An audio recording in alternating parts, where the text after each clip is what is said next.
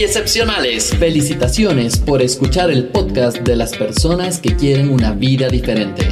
Soy Javier Illingworth y te acompañaré en los siguientes minutos para que te cuestiones, busques nuevas alternativas y recibas ideas de personas que te brindan una visión diferente de la vida. Disfruta del podcast que te ayuda a ser un ser excepcional en tu forma de pensar, actuar y ser. Bienvenidos a Excepcionales, porque excepcionales somos todos. Hey, excepcional, estamos nuevamente juntos con una persona excepcional. Ahora la van a conocer y vamos a tener el placer de empezar a encontrar un poquito más a profundidad su vida, conocerla un poquito más y sobre todo que nos ayude a entender qué cosas tenemos que hacer para volvernos un ser excepcional.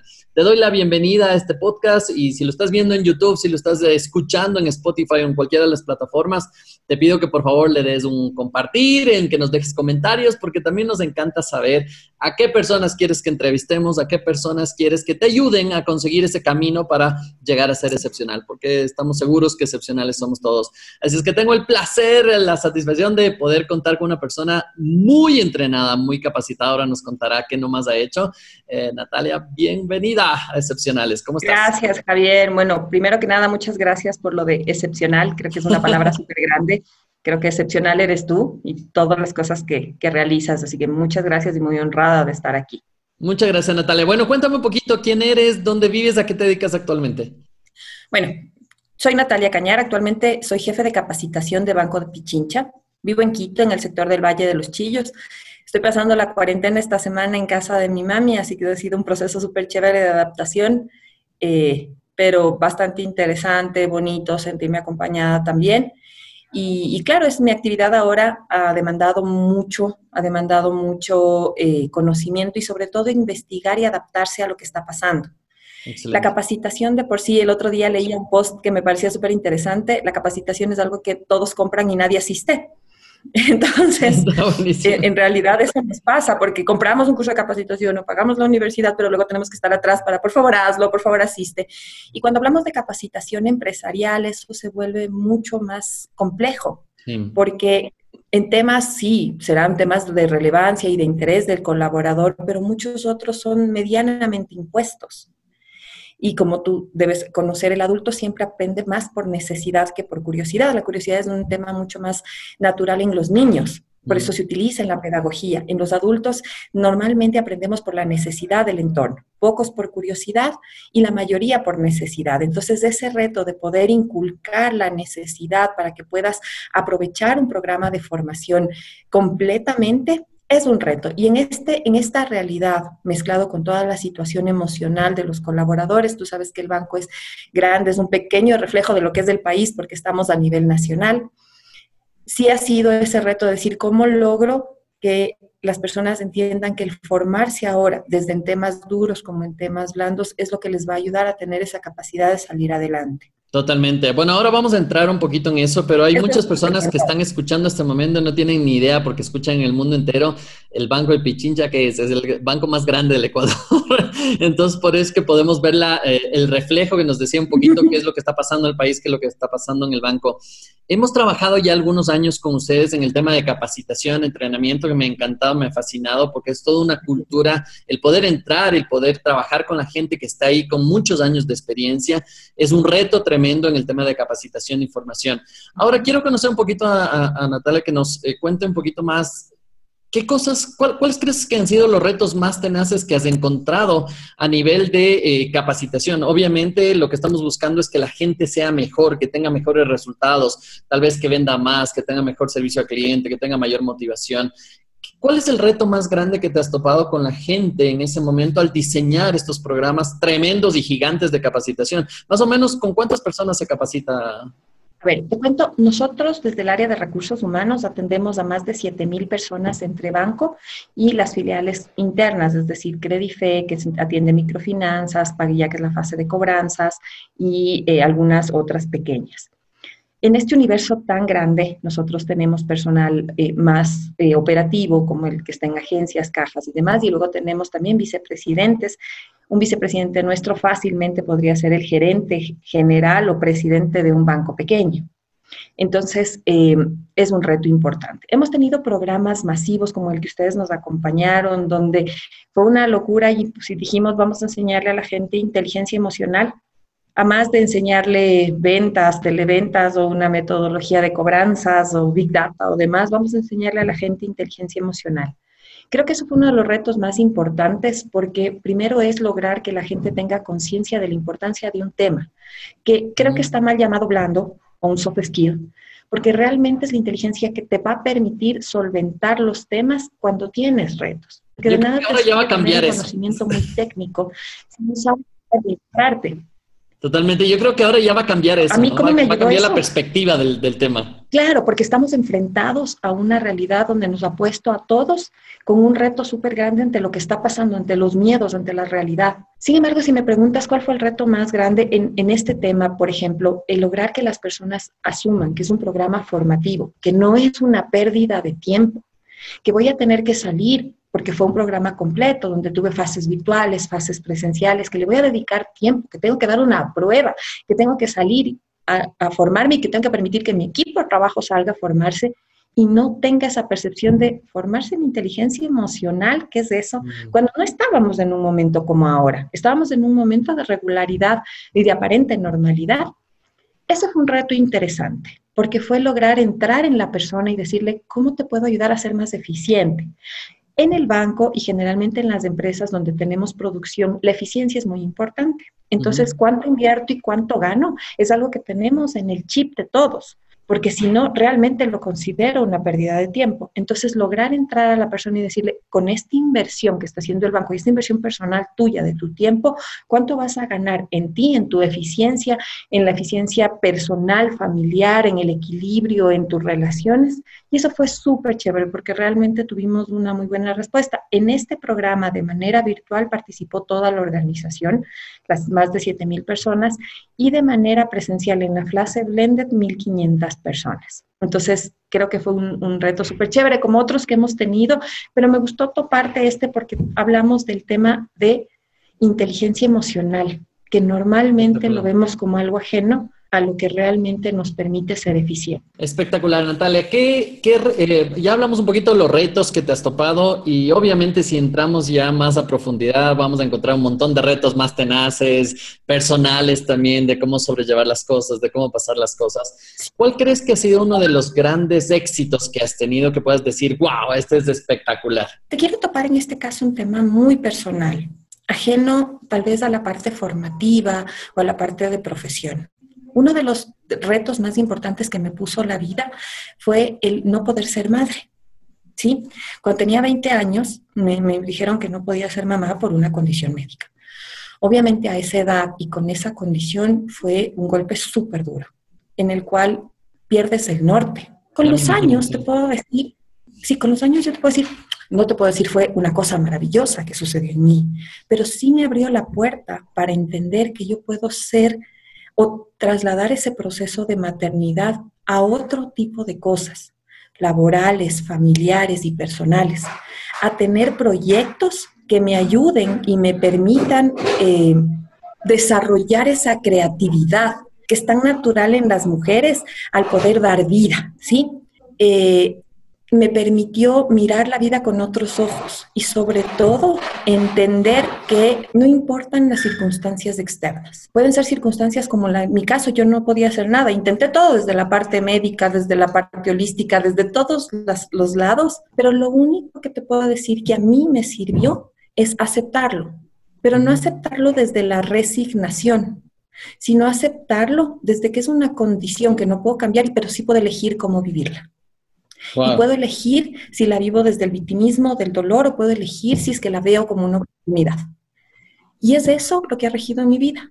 Entonces, he tenido procesos complejos, un divorcio, cambios, movidas de aquí para allá, pero siempre la conciencia de que yo puedo elegir cómo vivirlo. Y es lo que pasa ahora. Yo puedo elegir cómo vivir esta situación de la pandemia, desde el miedo o no, desde el dolor o no, y esa vivencia que la tuve muy chiquita, porque tenía 21 años cuando, cuando, cuando lo conocí y, empezó todo este, este tema, es decir, sí, no puedo cambiar lo que está afuera, pero puedo cambiar cómo vivirlo y puedo elegir cómo vivirlo. Y el momento que soy capaz de elegir cómo vivirlo, eh, cambia todo, cambia todo y te puedes volver exitoso, te puedes volver en un estado de calma, paz, porque tú mismo, yo mismo me lo doy, no dependo de un tercero que me lo dé. Me encanta, por eso eres una persona excepcional y por eso estás acá en Excepcionales. el, poder cambiar, el poder cambiar el punto de vista, el poder cambiar este filtro mental de, de decidir hacia dónde quieres llevar tu vida y qué es lo que quieres ver es algo súper importante y que no todas las personas lo pueden lograr. Y esto, por eso estamos en, en Excepcionales, que veas qué cositas necesitas hacer en, en tu vida, esos cambios pequeños que puedas lograr, ¿para qué? Para llevar tu vida al siguiente nivel. Y esto es lo que tenemos que cuestionarnos todos los santos días. Natalia, trabajando con gente, porque esta es otra cosa, ya eh, cuando nos vemos y nos topamos con gente que está trabajando con gente, es otro show, es otra cosa, porque empiezas a darte cuenta que son necesidades diferentes de cada persona, son necesidades diferentes, que necesitas hablar de manera diferente, que necesitas llegar de manera diferente. ¿Qué crees que une a esta gente que somos todos diferentes? ¿Qué crees que tenemos en común? ¿Qué crees que vale la pena entender como ser humano que tenemos en común ahora más que necesitamos empezar a encontrar esos puntos que nos puedan unir como humanidad? Tenido, he tenido la suerte de trabajar en recursos humanos casi toda mi vida, ¿sí?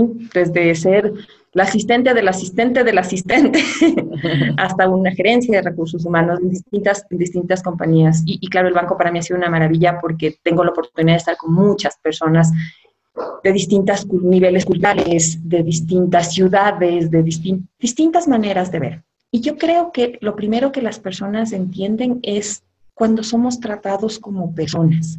¿Y a qué me refiero a ser tratados como personas? Tienes que ser productivo y tienes una meta que cumplir y tienes una responsabilidad que cumplir porque por eso estás ahí, por eso recibes un sueldo, por eso estás ahí. Pero cuando te deshumanizas, es decir, te olvidaste de todo lo demás y únicamente ves el foco de, el foco de la producción, esa persona empieza a decaer. Pero cuando a manera general empiezas a reconocer la humanidad de las personas, ¿y qué es reconocer su humanidad? Reconocer que las personas tienen temores, tienen miedos, tienen eh, circunstancias complejas, eso hace que te hermanes, que puedas sentir empatía con el otro, ¿sí? Porque si alguien cuenta su verdad y el otro escucha que no soy solo yo el que tiene un temor o el que tiene una debilidad y puedo sentirme vulnerable ante el otro sin temor, eso te hermana y eso te ayuda. Y yo te puedo decir, es una de las cosas más lindas que yo he visto en banco. En esta circunstancia tan compleja de la pandemia, el que podamos, eh, hayamos llegado a tener programas generales de apoyo emocional, el que podamos haber contado contigo en una charla donde un gran número de personas puedan acceder y así como contigo, con otros profesionales también que nos apoyan desde técnicas diferentes, donde la gente puede sacar lo que está sintiendo y puede expresarse a través de un chat, una llamada, más atenciones personalizadas, es ver al colaborador como ser humano. Y el momento que ves al colaborador como ser humano, logras hermanarlo y logras ese compromiso más allá del cumplimiento profesional. Para mí creo que ese ha sido el, como el, el punto más importante. Wow, me encanta, me encanta, me encanta, me encanta. Y eso es lo bonito de trabajar en lo que trabajamos, ¿cierto? El poder llegar a las personas, el poder comprender a las personas y el poder ayudar de mejor manera. Eh, esta es una pregunta típica de Excepcionales Club y la idea es que empezar a entender cómo podría ser si tendrías mil personas en un auditorio y podrías dar un solo consejo. No puedes recibir preguntas, no puedes recibir comentarios, no puedes nada. Solo es un solo consejo a esas mil personas. ¿Qué les dirías? Yo les diría, elijan cómo vivir su vida. No importa lo que pase afuera. No puedes controlar si hay una pandemia, si hay una guerra, si hay un terremoto, si tienes una enfermedad, si lo que pasa pero sí puedes elegir cómo vivirlo. Y elige vivirlo desde el amor, desde el amor a ti mismo. Elige vivirlo desde la compasión a ti mismo y elige vivirlo desde la alegría, no desde la falsa o desde el falso positivismo, sino desde la alegría de entender que puedes tomar decisiones a tu favor, porque es lo único que vas a poder cambiar. El mundo no va a cambiar por ti, pero tú al momento que cambias, tú cambias tu mundo. Y esa es una decisión que la tenemos diariamente y que la podemos hacer. Wow, tremendo consejo espectacular. Espero que las personas hayan disfrutado este podcast como yo y que puedan eh, empezar a pensar un poquito diferente. ¿Cuál es la idea como principal de todo esto es que pienses diferente, que te cuestiones. Y sería importante que de aquí saques tres cosas para trabajar, tres cosas en las cuales dices, a ver, voy a hacer, por ejemplo, que revisamos ahora ser más humano, el poder entender a la gente desde el punto de vista, desde ser más, uh, utilizaste una palabra espectacular que es vulnerable frente a las situaciones, frente a las personas, frente a lo que estamos viviendo y siempre poder elegir tu vida hacia dónde quieres llevarla y estado espectacular. Me encanta. Hay muchas cosas para discernir dentro de esta entrevista y de poder conocer un poquito más. Y espero que no sea ni la primera ni la última, que nos puedas acompañar, Natalia, para comunicarnos un poquito más más a profundidad las cosas que haces, cómo tomas decisiones, cómo ayudas a las personas a que lleven su vida al siguiente nivel, que eso es lo que haces todos los días, encontrando, diseñando programas que les pueda ayudar a conseguir una vida más feliz, que esa es un poco la idea.